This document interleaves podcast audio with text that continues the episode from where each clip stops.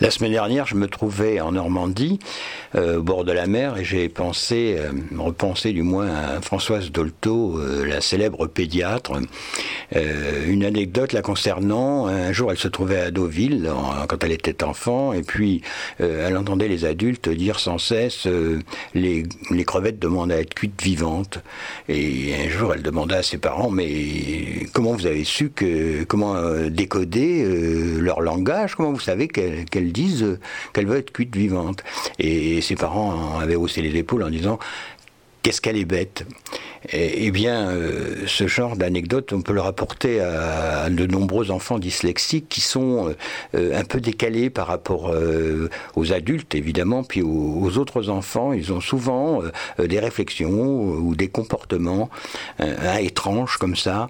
Et il faut éviter de s'en moquer parce que ça les blesse profondément. Il faut plutôt les écouter, essayer de comprendre, parfois en rire avec eux, mais, mais gentiment, autrement, ben, c'est encore euh, euh, les blesser davantage.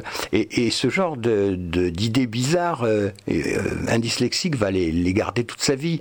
par exemple, moi, il n'y a pas quelques années que j'habite près du bassin d'Arcachon, et, quand je suis arrivé, j'entendais les gens dire bah, ce matin, quand j'étais sur le bassin, à midi, quand, quand, je suis sur le bassin, etc. Et à un moment, je leur ai dit, mais, mais vous êtes tous des, malades. Quand on a un bassin, c'est qu'on est, on est sur le bassin, on est à l'hôpital, vous voyez.